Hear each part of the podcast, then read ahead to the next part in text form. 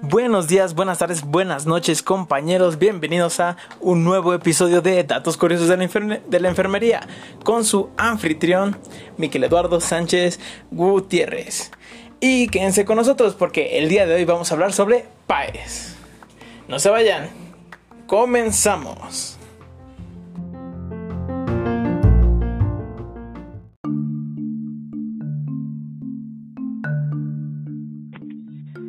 Hola, hola chicos y pues de nuevo bienvenidos a Datos Curiosos de la Enfermería. El tema de hoy, como lo mencioné en la introducción, va a ser sobre PAES. Y cuando hablamos de PAES, tenemos una invitada muy especial, a mi profesora Jaira. Profesora, un saludo, un fuerte abrazo. ¿Cómo está el día de hoy? Hola, Miquel. Muy, muy bien, gracias. Espero que tú también estés bien y, y todos los que nos escuchan. No, pues yo estoy más que emocionado y contento y contento de tenerlo de tenerla de nuevo como invitada aquí en el en el podcast. Y entonces cuéntenos un poquito más sobre sobre qué es qué es el PAES para todos aquellos estudiantes que todavía no llegan a ese tema. Esto les va a ser de mucha utilidad y de mucho mucho interés. Claro que sí, Miquel. Bueno, el PAE es básicamente la aplicación del método científico en enfermería. ¿Sabes? Eh, para que enfermería tenga la categoría de carrera o de licenciatura, en este caso, es necesario tener eh, pues un fundamento científico, una manera de realizar las cosas.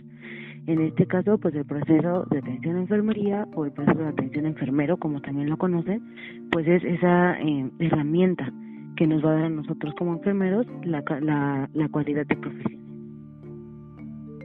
Ok, ok. Entonces es un método científico aplicado a la enfermería, más específico a nuestros pacientes. Esto evidentemente lo vamos a emitir nosotros como enfermeros, ¿no?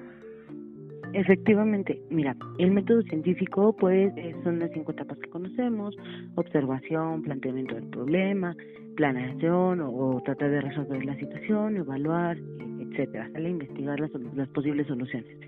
Nosotros enfermeros, ¿qué hacemos? Sí, todo va en torno a nuestro paciente. ¿Sale? Entonces, ¿qué es lo que nosotros hacemos? Como primera etapa, pues la valoración de mi paciente. Yo necesito saber en qué condiciones está mi paciente para poder identificar pues las necesidades que tenga. ¿Sabes? Si a lo mejor es algo eh, relacionado con el aporte de oxígeno o relacionado a lo mejor con la ingesta de alimentos, etcétera. Para poder yo eh, utilizar la taxonomía Nandan y Kinok que eh, son esos tres famosísimos y complicados libros que me van a ayudar a establecer un diagnóstico enfermero. Ojo, porque siempre confundimos un poco la parte eh, de los diagnósticos médicos con los diagnósticos enfermeros. Entonces, no es lo mismo, van de la mano, sí, son similares también, pero no es lo mismo. Y entonces poder planear lo que vamos a hacer y pues llevarlo a cabo. También hay una parte de evaluación donde tú te das cuenta si lo que estás haciendo funciona, lo plasmas en tus reportes y pues también pudiera ir esa variante que realmente no funciona como esperabas para poder redirigir tus acciones y alcanzar tus objetivos. Ok, ok, perfecto. Entonces, eh, ¿cuál, es, cuál, ¿cuál diría usted, profesora, que serían las diferencias entre un diagnóstico de enfermería y un diagnóstico médico?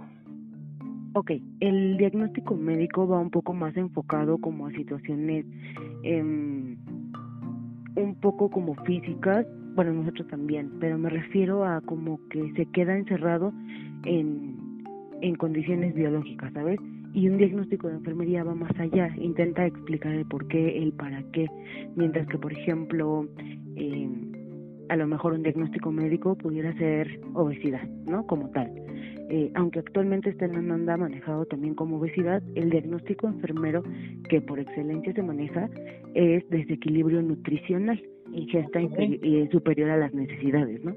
Entonces está hablando de que, o sea, sí mi paciente tiene obesidad, pero ¿por qué? Es decir, ¿qué es lo que está sucediendo eh, con este paciente o qué, cuál es la afección que hay, este desequilibrio que tiene para que llegue a esta situación? Esas serían en, eh, relacionados la mayor diferencia.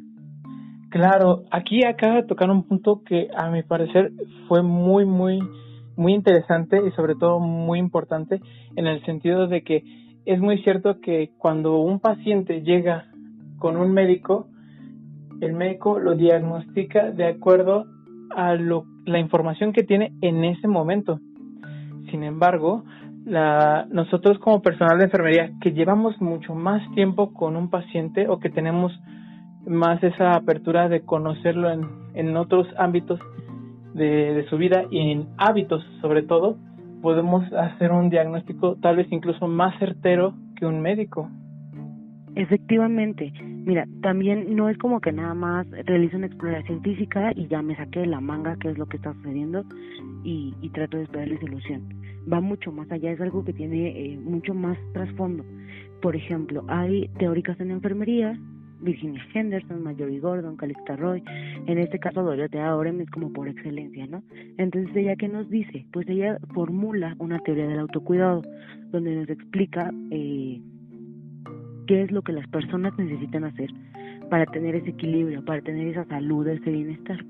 Entonces ella lo manifiesta como que son actividades que el propio paciente hace para poder mantener pues estado de salud, ¿no? Digamos ese eh, esa salud que concebida como que nacemos con ella y entonces debemos como conservarla a través de ciertos cuidados, de ciertas acciones, de no tener toxicomanías, de cuidar nuestra alimentación, etcétera, etcétera. ¿Ok? Eh, efectivamente Dorotea Orem habla del autocuidado, pero también habla de un déficit del autocuidado. Es decir, ¿qué está sucediendo con ese paciente? ¿Qué está haciendo eh, inadecuadamente, por decirlo de alguna forma, que le está llevando a eh, ese estado de enfermedad. Entonces, ¿qué es lo que hacemos nosotros? A través de una cédula de evaluación, identificamos en dónde pudiera estar el problema. Es decir, si a lo mejor mi paciente, eh, eh, por ejemplo, no puede masticar bien la comida porque es un adulto mayor que ya tiene adoncia, entonces nosotros identificamos ese problema y a pesar de que pues él no puede resolverlo como de manera, es decir, no sé, no puede, eh, no puede posar nuevos dientes, etcétera, si podemos a lo mejor implementar acciones que van dirigidas a consultar al especialista o a modificar la alimentación un poco para que para él pueda ser más digerible. A lo mejor no eh, eh, no basar tanto la comida en carnes que necesitan ser triturados y sí un poco eh, hacia verduras, esa comida más blanda. Entonces, no es nada más eh, tratar de modificar a las personas o la situación de las personas en un determinado contexto en el hospital, sino ella lo maneja como enseñarlos a cuidar a sí mismos. Pero eh, efectivamente también tiene como muchos huecos. Entonces ella habla del autocuidado y autocuidado pues es eh, viene de, de los términos auto, eh, que es conmigo, y cuidado, pues que son eh, pues acciones, ¿no? Entonces habla de las acciones que yo voy a hacer conmigo mismo. Entonces, ¿en quién aplica a estas personas? Pues a lo mejor en esta eh, teoría, a lo mejor en personas que tienen alguna discapacidad, en niños, por ejemplo, que no son tan conscientes del autocuidado. Para ello tenemos otras teóricas como Virginia Henderson, Henderson y sus necesidades, donde a lo mejor es un poco más, eh, más puntual o más claro decir, ah, te falla eh, la alimentación, entonces tienes que cambiar esto y esto y esto. Pero lo que busca ahora es que le enseñemos a las personas a cuidar de sí mismas. Ya veo, perfecto. Sí, de hecho, pues eh, aquí viene también de la mano lo que hablan de los tipos de cuidados que puedes tener hacia, hacia un paciente, ¿no? Sino que puede ser de primer nivel, como es promoción de la salud, y ya los siguientes niveles que de donde entramos en acción ya la parte de enfermería porque precisamente cuando no puede haber un autocuidado precisamente es cuando se requiere un personal que asista al autocuidado de un paciente. Efectivamente, también eh, Dorotea Orem, bueno, formula esta teoría del autocuidado con eh, tres subteorías, ¿no? Teoría del autocuidado o de los requisitos universales, del déficit del autocuidado y teoría de sistemas. ¿Qué es la teoría de sistemas? Pues es esta parte en donde cataloga a enfermería eh, en tres grandes grupos que van en función de sus eh, de las necesidades que tiene y de los cuidados que vamos a dar, ¿ok? Entonces, eh, sí, bueno, ya, ya, ya. Entonces, Ah, eh, ay, como que se me fue la conexión de repente. vale, vale, sí, no, ya, ya, ya, la- ya lo solucionamos. Ok, Entonces ella dice que hay como tres grados de apoyo que puede darte la el personal de enfermería. Uno de ellos pues es totalmente compensatorio, que es donde nosotros suplimos todas esas necesidades que eh, ellos no pueden hacer. Pero no es nada más que no puedan, por ejemplo, comer o que no puedan eh, escribir, que no puedan caminar, sino más allá, sino que esté afectada, por ejemplo, a lo mejor su función renal. Entonces entramos a, eh, a terapias de sustitución renal como la diálisis, la hemodiálisis, a lo mejor eh, no tiene eh, posibilidad de evacuar por sí mismo, entonces implementamos digitalización, eh, aplicación de, de, dispositivos para ayudar en esa parte, ¿no? Parcialmente compensatorio, es decir, el paciente puede hacer unas cosas o unas actividades y yo le voy a apoyar con otras. Como cuáles, a lo mejor mi paciente tiene una fractura en, en miembro torácico, en un bracito, y entonces pues yo nada más lo voy a apoyar pues eh, a lo mejor acercándole la comida o enseñándole cómo bañarse para no, no interferir con el yeso o con, con el material de osteosíntesis que le hayan puesto. Pero también, como decías, está la parte del apoyo educativo, que es esta parte de promocionar la salud. Es decir, mi paciente, que eh, en dónde está ubicado y yo qué le voy a enseñar. Ejemplo, eh, eh, pacientes que pacientes obstétricas, pacientes embarazadas que si bien no tienen una afección como tal, esperando que lleven un, un embarazo pues relativamente normal, controlado, eh, a lo mejor poderles enseñar la importancia de la lactancia materna, eh, los beneficios, o qué pasa, o qué riesgos corre tu bebé no este, proporcionas esta lactancia materna, etcétera. Entonces no nada más se trata de corregir problemas, sino también de prevenirlos y enseñarle a los pacientes pues lo que es eh, lo que es mejor para ellos. Claro, desde el momento en que nosotros conocemos la situación actual de nuestro paciente, podemos vislumbrar las áreas de oportunidad o de mejora de la salud que tiene, armando precisamente un plan de cuidados que puede ir, como ya lo mencionaba, en estos tres niveles, tanto educativo como, como ya en la parte de la acción de la enfermería, para mejorar este, o solucionar la parte de, de la salud de, de, cada uno de nuestros pacientes, ¿no? Y esto yo creo que a medida de que lo vamos llevando a cabo o lo vamos practicando, incluso lo podemos, se puede hacer más fácil o se puede facilitar, ¿no? Claro, el uso de la taxonomía, ¿qué es la taxonomía? Bueno, van a ser estos términos o estos conceptos que vamos a manejar como enfermeros eh, en la NANDA, que es de los diagnósticos, en el NOC, que son los resultados que esperamos, y en el NIC, que son las, las intervenciones. Eh, bueno, ¿qué es lo que busca esta taxonomía? Para empezar, pues unificar un, un, criterio de enfermería. Estos son documentos internacionales, son libros internacionales que pues buscan que lo que yo plasme ahorita aquí en México, en español, en castellano, a lo mejor eh, traducido, una persona de Rusia, de Inglaterra, lo pueda comprender. ¿Ok? Entonces es como ese, eh, ese unificar el vocabulario. Pero pues sí, es decir, tiene como pues complejidad del uso y, con la práctica se va facilitando un poco. Sin embargo, bueno, eh, a los chicos de repente les cuesta un poco de trabajo identificar desde los tipos de diagnóstico. Hay que eh, ubicar que tenemos tres tipos de diagnóstico, principalmente que son de riesgo, es decir, cuando no hay una patología desarrollada como tal, únicamente está en riesgo latente de padecer algo o de que detone alguna enfermedad. El real, que bueno, habla acerca de una etiqueta diagnóstica, es decir, el problema, unos factores relacionados que podrían ser como la etiología y características definitorias que habla meramente de signos y síntomas. Están los de disposición, que van un poco más dirigidos a esta parte como de eh, que mi paciente no tiene un problema potencial ni real, pero que quiere mejorar cierto aspecto de su vida. A lo mejor mi paciente está en un peso adecuado, en un IMC adecuado, pero él, quiere saber cómo poder conservar su salud, qué tipo de alimentación podría llevar, o a lo mejor se puede implementar el uso de algunas vitaminas, etcétera. Y hay un cuarto tipo que no es tan manejable eh, de repente por su complejidad, pero habla de un diagnóstico sindrómico. Aquí, en lugar de, eh, de, de circunstancias aisladas, como de etiología o características definitorias, engloba otros diagnósticos. Es decir, es un diagnóstico que se compone de más etiquetas diagnósticas, lo que hace que el problema sea aún más complejo. este cuarto de tipo de diagnóstico de repente no lo utilizamos tanto eh, porque es, o bueno, por lo menos no en el ámbito educativo, que porque es un poco más complejo, te digo, de repente nos, queda así como un poco de incertidumbre con los chicos y se confunden y es que no sé de dónde sale y es que por qué y es que los dominios y es que las necesidades o los requisitos y no sé cómo, entonces tratamos únicamente de manejar como los tres, por decirlo de alguna manera, más esenciales para ya que tengan esa comprensión, pues sí pasar al sindrómico. Antes no, porque se van a confundir bastante. Por supuesto, esto es una cuestión tanto de experiencia como también de, de comprensión de los, de los textos.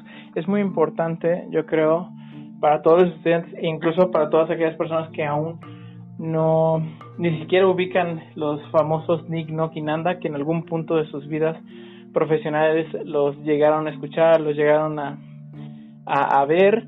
Eh, como menciona la profesora, son, son libros internacionales en los cuales se bas, nos basamos para poder hacer un diagnóstico de enfermería y poder llegar a nuestro resultado final que en este caso es nuestro PAE, que muchas veces, como usted dice profesora, pues es muy difícil el tal vez imaginarlo en el momento, ya hasta el momento en el que lo estamos llevando a la práctica, ¿no? Claro. Mira, lo que pasa es que, eh, por ejemplo, con chicos de profesionalización, con chicos que son como de, eh, que apenas están estudiando la carrera, es complejo, pero de repente siento que es un poco más fácil porque vienen en blanco. Entonces tú les empiezas a dar información y empiezan a digerirla un poco mejor. Cuando trabajamos, por ejemplo, con chicos de profesionalización, es decir, que ya tienen una carrera técnica, de repente... Eh, tenemos cosas que juegan en contra y a favor, ¿no? Por ejemplo, en contra, pues es que a lo mejor ellos ya tienen unas ideas o es un poco más difícil tratar de reacomodar ese aprendizaje ya adquirido, ¿no? Pero eh, a favor nos juega que yo les digo a, a mis chicos, ¿saben qué? O sea, ustedes ya lo hacen, todas estas acciones ustedes ya las hacen. Es lo que hacemos día con día. Identificamos qué es lo que está pasando, identificamos si necesita comer, si se necesita bañar, si necesita oxígeno, si necesita eh, una curación, etcétera. Lo único que tenemos que hacer es como profesionales, pues plasmarlo en un formato. Y entonces de repente entramos como en, debates, ¿no? De que, pues es que si ya lo hago, ¿para qué quiero un formato? Es que, pues si ya lo hago, eh, de repente está como de más una cédula de valoración. Yo entiendo, a veces es como tedioso, pero pues sí es necesario, porque es como yo les digo, eso que a ustedes les da la categoría de ciencias, bueno, a nosotros. Eh, gracias a este proceso de atención a enfermería es que enfermería es una ciencia y no es un oficio y no es algo, no es un hobby. Entonces, pues de repente, aunque es complejo, aunque es tardado, aunque es un poco tedioso, pues hay que aprender a querer nuestro padre porque pues es lo que nos da la, la identidad como enfermeros. Eso es muy cierto y de hecho, como usted dice, maestra, es el PAE es muchas veces lo que hacemos en nuestro día a día eh, en cada una de nuestras acciones y a veces ni siquiera nos, nos percatamos o nos damos cuenta y sobre todo es muchísimo más difícil el, el plasmarlo ya de, en un formato escrito porque bien es sabido que por ejemplo si tu paciente tiene fiebre pues evidentemente de acuerdo a los PAES, que incluso ya muchos lo hacemos de forma automática, implementamos acciones para poder bajar esa fiebre, para poder bajar esa, esa, bueno, ese, ese síntoma. Y, y muchas veces este, no nos damos cuenta, ¿no? Que ya, ya estamos realizando todo este proceso y que nuestro último paso básicamente es escribirlo. Exactamente. Y es como yo les digo, de repente el que tenga etapas, ¿no? Por ejemplo, valoración, diagnóstico, que es donde identificamos los problemas, planeación, que es cuando nos sentamos a decir, a ver, mi paciente, eh, como tú dices, tiene fiebre, no tiene hipertermia, ¿qué es lo que voy a hacer? ¿Cómo lo voy a hacer? Ok, con medios físicos, con medios eh, farmacológicos, etcétera. Después de esa planeación, es decir, yo ya lo estoy pensando, ya lo estoy diseñando metodológicamente en mi cabeza y después lo llevo a la acción, ¿ok? Aplico las compresas o las, eh, los fomentos de agua fría, eh, administro los, los medicamentos, etcétera, trato de controlarlo un poco con medios físicos y eh, después evalúo, es decir, vuelvo a tomar la temperatura, si funcionó, adelante, ¿no? Que, que mejor, y si no, pues tengo que, que ver qué es lo que está sucediendo o qué es lo que a lo mejor falló como en ese proceso pero que no se queden con esa parte de que ah, primero tengo que valorar y después diagnosticar y después eh, planear, ejecutar y evaluar. De repente suena muy complejo, pero es un proceso que lo hacemos todo al mismo tiempo. Es decir, por ejemplo, quienes trabajan con pacientes en hospitales, desde que entran al cubículo a ver a su paciente, a saludarlo, a darle buenos días o buenas tardes, empezamos a identificar problemas. No necesitas decir, a ver, paren todo, voy a hacer mi valoración en este momento, por favor voy a identificar necesidades. No, tú los vas identificando pues en el transcurso del, del momento que estás con él y en ese mismo momento lo vas solucionando y vas viendo si funciona no. Es decir, es un proceso muy dinámico no nada más es un, una situación de escritorio que me tengo que sentar y a ver, por favor, pásenme mis libros porque si no, no avanzo. No, sino que es algo que, que va fluyendo y que te repito, lo hacemos todo el tiempo y de repente, pues nada más, yo les digo a los chicos, es cuestión de ponerle el nombre y apellido al que hacemos y por qué lo hacemos, ¿no? Porque también eh, cuando estamos en esa parte como eh, de formación, solicitamos que fundamenten las actividades. Es decir, por ejemplo, eh, en este caso, mi paciente tiene hipertermia, entonces yo voy a aplicar medios físicos y si no se con esta parte de los medios físicos, voy a implementar el uso de farmacología. Ah, perfecto. Entonces, ¿pero por qué lo voy a hacer? ¿A dónde me tengo que remitir a buscar información?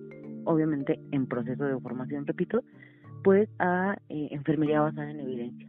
¿no? Medicina basada en evidencia, que son estos artículos de investigaciones previas que te dicen, ah, ok, si tu paciente tiene fiebre, puedes administrar este y este y este eh, medicamento para tratar de disminuir esa fiebre o mejor aún, identifica qué te lo está provocando. Si te lo está provocando una infección, pues obviamente primero ataca la infección. No tiene caso que tú administres medicamentos o medios físicos para controlar la fiebre si antes no está solucionando el problema que te lo está causando. Si es un evento fortuito, bueno, sí con medicamento, pero este, pero bueno, es esta parte de que hay que estar buscando referencias, de referencias no Wikipedia, no así eh, de que me dijo mi madrina la de aquí enfrente, no, sino algo mucho más formal y de repente también eso nos cuesta trabajo, no nos gusta investigar, no nos gusta leer y yo entiendo perfecto que es tedioso, que es aburrido, pero pues estamos con vidas de pacientes, no podemos hacer cosas nada más así como que se me ocurrió a ver si resulta y si no, pues ya no. Sí, exacto, casi casi como instintivo, ¿no? Tenemos que evitar este tipo de cosas y fundamentar cada una de nuestras acciones. De hecho, esto básicamente es el pan de cada día, tanto en hospitales como como en servicios particulares, porque en muchos servicios particulares, si la, audiencia que nos está escuchando trabaja para una agencia, muchas veces la, agencia lleva un, un, cuadernito donde lleva el seguimiento de los cuidados que se tienen hacia cada uno de los pacientes y ahí es donde básicamente tenemos que plasmar cada una de nuestras acciones, que plasmar cada uno de los tratamientos que debimos realizar de acuerdo a la solución de las diferentes problemáticas que se presentaban en nuestros turnos. Asimismo en hospital y ahora más que ya es por, por medios electrónicos que manejan ya el, el expediente electrónico, que esto ya viene siendo un desafío para, para tanto nuevos como enfermeros ya veteranos, que antes todo se plasmaba a mano, a papel, y ahora ya vienen el avance de las nuevas tecnologías de manera que tratan de solucionar y de darle un seguimiento más puntual a, a la salud de cada paciente. Claro, y además eh, justo acabo eh, de, de, evocar como esta parte de que aparte es una situación médico-legal, es decir, es algo que si no lo realizas como tienes que realizarlo, pudieras estar en problemas legales suponiendo que desafortunadamente el paciente no evolucionara como pues esperara, como tú quisieras, y por alguna situación existe alguna demanda o eh, queja, etcétera, se remiten a estos cuidados, se remiten a estos formatos y dicen, a ver, ¿por qué si tú detectaste que tenía fiebre eh, de 39 grados? ¿Tú qué hiciste? Ah, pues es que le puse medios físicos. ¿Y en dónde lo plasmaste? Ah, es que administré medicamento. ¿Y en dónde lo pusiste? Entonces es esta parte que también para nosotros es un respaldo legal, para decir, ¿sabes qué? O sea, yo hice lo que tenía que hacer, cómo lo tenía que hacer, pero pues la, la, lamentablemente la evolución no fue la esperada. Obviamente esta parte de la fundamentación, eh, ya en campo, pues se pierde un poco, no se pone tan explícitamente como en un documento escolar, pero también se tiene que llevar a cabo. O sea, es decir, va implícito en lo que tú haces porque entendemos que lo haces porque así lo dice la literatura, no porque se te ocurrió, volvemos a lo mismo, ¿no? Desde esta parte del instinto que a mí me dijo que a lo mejor poniéndolo de cabeza sería la fiebre, pues claro que no. Entonces, este, esta parte de, de fundamental porque es un, un aspecto eh, ético y legal. Es decir, te repito, si no lo llamamos como tiene que ser, y lo volvemos a lo mismo que el expediente, ¿no? Si tiene tachaduras, si tiene tachaduras, etcétera, eh, también hay problemas, porque en, te, repito, en un caso ya de alguna demanda, de alguna denuncia, sí puede ser como aquí que decía, no, pues me equivoqué porque le había puesto una C y era una S. No, pero aquí que decía, que, que tal vez que pudiste haber borrado, que quitaste que te pudo haber comprometido. Entonces, por eso se, se procura o se trata, y debe de ser así, que no tengan tachaduras, que no tengan mendaduras, que no tengan que sea lo más legible posible también ahorita con los medios electrónicos pues es un poco más factible, más viable, ¿no? Pero de repente antes las letras, la, la caligrafía, hijo, también era un problema. Pero sí, porque te repito, si no tiene como esta parte de fundamento bien cimentado, sí puede ser un problema muy grave legalmente hablando. Sí, no, porque hasta incluso a prisión, eh, a prisión puede llegar llegar un, un personal de enfermería por no haber, uno, no haber acatado correctamente las órdenes del médico, dos, no haber realizado de acuerdo, bueno, sus acciones de acuerdo a los fundamentos de enfermería que ya se tienen o, o, o haberlo hecho realmente bajo un concepto o una fuente fidedigna de salud. Y, y sobre todo este el, la, la negligencia de la, de la parte de enfermería si si entre que sí realizó la acción, entre que no la realizó. Eso es muy importante para toda nuestra audiencia que lo tengamos muy, muy, muy en claro, porque esto nos puede salvar tanto a nosotros de, de caer en prisión o de tener un problema legal muy grave, como de salvar a nuestro paciente. Es muy importante que constantemente nos estemos actualizando de acuerdo a la a las nuevas tecnologías a las nuevas, nuevas investigaciones que se están haciendo. Y sobre todo porque ya lo vimos, ya lo vimos con una pandemia que nadie esperaba y que de verdad nos hace abrir nuestra mente en el sentido de que sí pueden haber nuevas enfermedades, sí pueden haber este nuevos padecimientos que tal vez no tengamos la información, pero que constantemente gracias a a mucha gente y al trabajo de, muchos de muchos científicos se están haciendo precisamente nuevos descubrimientos, nuevas mejoras en los cuidados que se puede tener hacia este tipo de pacientes, de manera que por eso constantemente tenemos que estarnos actualizando en conocimiento para desarrollarnos profesionalmente de una forma correcta y de una forma de excelencia. Exacto, lo que platicabas acerca de esos protocolos, de esta fundamentación, así es, y por ello es que por lo menos en México surgen las guías de práctica clínica, ¿no? Que te dicen cómo atender a un paciente con diabetes, cómo atender a un paciente con insuficiencia renal, con tuberculosis, con etcétera, etcétera, etcétera, para que no haya eh, mayor margen de error, para que si te apegas a esa guía de práctica clínica, dice que bueno, si bien no tenemos la certeza de que el 100% de pacientes evolucione bien, si de 100 pacientes que se atendieron así, 99 evolucionaron como se esperaba. Entonces tú te pegas esos guías de práctica clínica que te repito son evidencia de enfermería y de hecho las guías así vienen, dicen como evidencia, eh, eh dice evidencia, recomendación, eh, consejo, entonces eh, hay que apegarnos, hay que leerlas, no, memorizarlas, sino comprenderlas, ¿no? De repente no tienes nada que hacer y te, te lees unas cuantas páginas y ya tienes un poco de conocimiento nuevo que cuando menos lo esperes lo puedes presentar.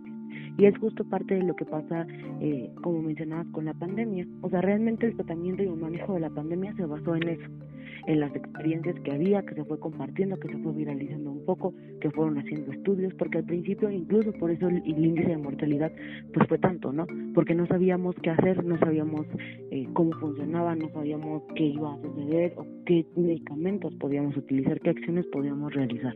¿No? En un principio se manejó como una enfermedad pulmonar, ahorita ya están más tendientes a que es una patología vascular, entonces, eh, que a final de cuentas, aunque tú aportes el 100% de oxígeno a, a mi paciente en la parte pulmonar, si lo vascular está comprometido, bueno, ese aporte de oxígeno que tú des, aunque sea 40 mil litros por minuto, no va a llegar a donde tiene que llegar y como tiene que hacerlo porque está comprometida esa parte pues cardiovascular, ¿no?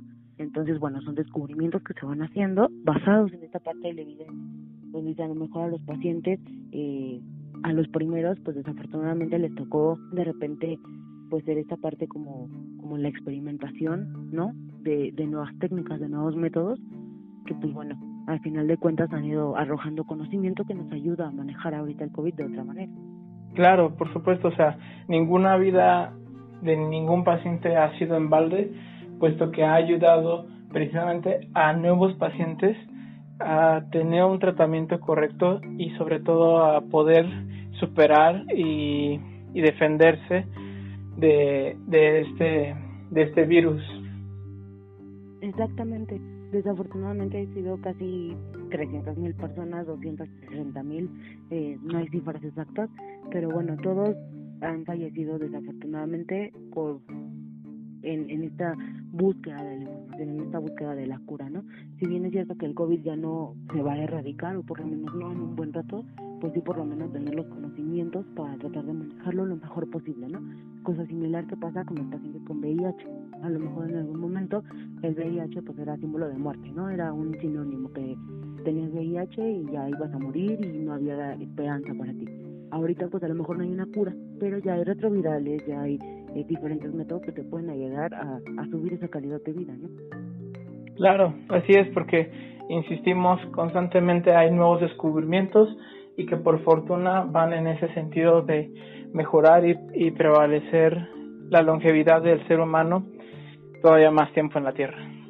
Exactamente. Pues profesora, muchísimas gracias. Creo que este ha sido un episodio sumamente nutritivo para, para toda nuestra audiencia. Espero que les sea de mucha, mucha, mucha utilidad toda esta información y como siempre un gusto, un placer tenerla aquí con nosotros, profesora, porque de verdad aprendemos demasiado con usted. No, al contrario, Miquel, muchas gracias por invitarme. Ya saben que estoy ahí abierta cualquier día que necesiten, que requiera que vuelva a estar con ustedes, con algún tema en específico, con lo que yo pueda aportar. Adelante, creo que el uso de plataformas como ahorita son los podcasts, bueno, es, es bastante efectivo porque de repente leer eh, libros pues, es importante, ¿no? Sí, es, es fundamental, pero pues también tratar de obtener información de otros medios que a lo mejor son un poco más dinámicos, más didácticos, o que puedes ir escuchando en el carro, eh, pues funciona para aprender algo nuevo. Claro, sí, hoy en día hay muchísima tecnología, este, muchísimos avances en la cuestión de, de conocimientos que ya sabemos todos que no solo el conocimiento es visual, sino también auditivo y, y, y práctico, ¿no? Entonces tenemos toda esa apertura en el sentido de que podemos escucharlo, verlo y ponerlo en práctica para que de verdad ese conocimiento se quede en nosotros. Exacto, yo digo a los chicos con los que estoy trabajando ahorita, no se, no satanicen internet, no satanicen YouTube, no satanicen, incluso hay cuentas de TikTok, ¿no? Ya con estas nuevas redes sociales, eh, que, que te aportan mucho, que te enseñan, que te nutren, que en 30 segundos te explican una enfermedad.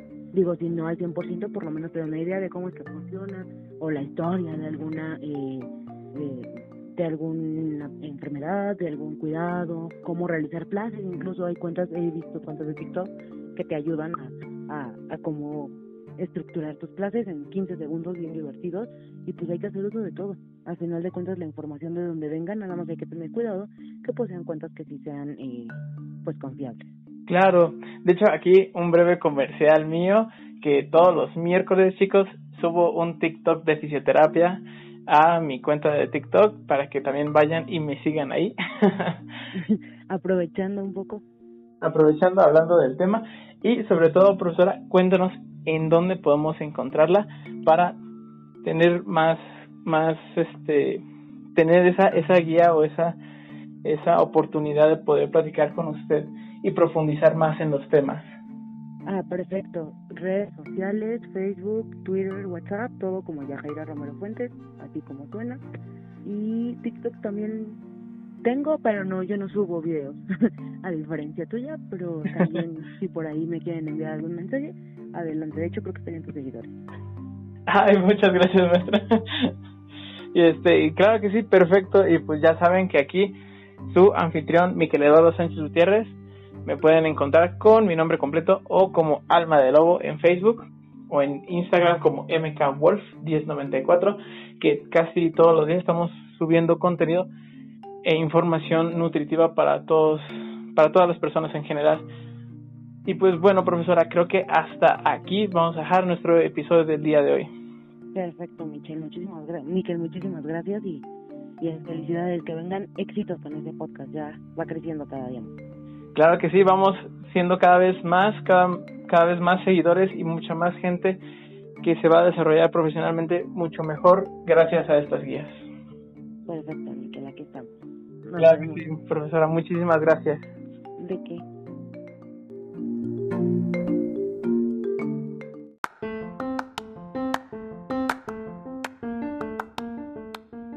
Y bueno chicos, ahí lo tienen. Recuerden que el objetivo de estos podcasts es para enriquecer sus conocimientos y que sean una mejor versión profesional de ustedes cada día. No lo olviden, soy Miquel Eduardo Sánchez Gutiérrez y estás en Datos Curiosos de la Enfermería. Nos vemos en un siguiente episodio. Chao, chao.